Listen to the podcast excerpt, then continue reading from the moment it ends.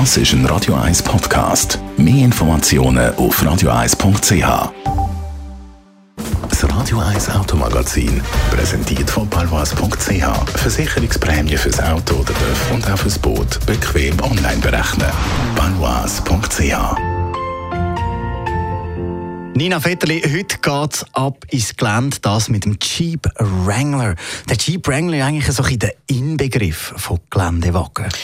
Ja, die amerikanische Geländewagenmarke Jeep, die baut ja inzwischen auch äh, ganz moderne SUVs, so wie sie eben gefragt ist. Aber der Wrangler, das ist das Urgestein von der Marke. Es stammt ja ab von dem Willys MB, dem Militärjeep aus den 40er Jahren. Und jetzt in dem Herbst kommt die vierte Generation vom Wrangler raus.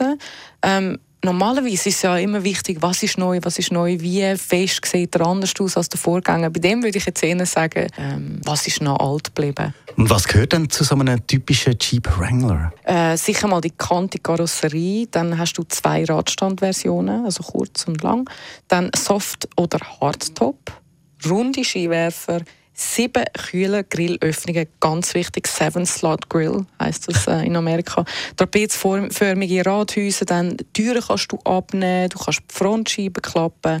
Das ist so, das ist eigentlich das, was ein Wrangler zum Wrangler macht. Als ich zwei in der Ferien war, hat es auch so einen gegeben, um eben ein bisschen ab ins Gelände zu gehen, weil man da gewisse Orte anwählen wo vielleicht keine Straße mehr angeht. Aber eigentlich geht man auch mit dem neuen Jeep nicht mehr wirklich ins Gelände, oder? Also wenn du willst ins Gelände, also ich finde eigentlich, das ist fast schon es wäre eigentlich fast schon ein Verbrechen, mit dem Auto nicht ins Gelände zu gehen. Vor allem, wenn du die Hardcore-Geländeversion Rubicon hast, hast du ein 4x4-System mit zweistufigem Verteilergetriebe und das Setzungsverhältnis auf 4 zu 1. Also kommen wir sehr ins Detail, aber da hast du auch Heavy-Duty, also so Stollenreifen, Heavy-Duty-Achsen, Sperren, Schlupfbegrenzung und es ist wirklich enorm, was das Auto kann im Gelände. Ähm, aber natürlich eben auch so ein Urgestein kann sich nicht leisten, den SUV-Trend zu organisieren. Und bei Jeep wissen sie auch, dass sehr, sehr viele Leute nicht ins Gelände gehen. Und darum gibt es auch so Softere-Versionen, und zwar der Sport, das ist das Basismodell, und jetzt neu Sahara, wo sehr viel schicker ist, mit schönem Lederinterieur und auch grösserem äh, Bildschirm in der Mitte und Strassenreifen. Aber selbst wenn du mit dem Auto ins Gelände gehst, ist enorm, was es kann. Also ich würde sagen, du fährst mit dem Auto immer noch durch Gebiete, wo jetzt äh, die, die SUVs nicht mehr durchkommen. Ich sehe schon, du schwärmst von dem. Gibt es auch Negatives bei dem Premium Offroader? Ja, Negatives, ich glaube, das ist so etwas, wo, wo die, äh, die Fans hinnehmen, weil es schon immer so war. Wie gesagt, das ist wirklich ein, ein Gelände-Urgestein, das sich auch wahnsinnig gut fährt im Gelände, selbst bei den in Anführungszeichen softere Versionen. Und trotzdem merkst du, das Auto ist kompromisslos aufgeländet und nicht für die Straße. Also so längere Autobahnfahrten mit dem Auto ist, macht keine Freude.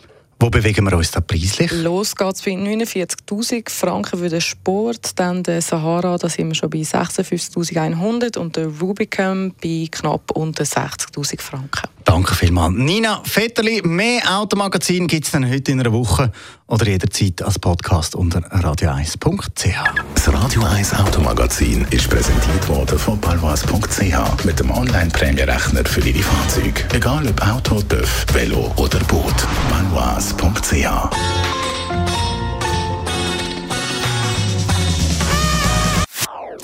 Das ist ein Radio 1 Podcast. Mehr Informationen auf radio1.ch.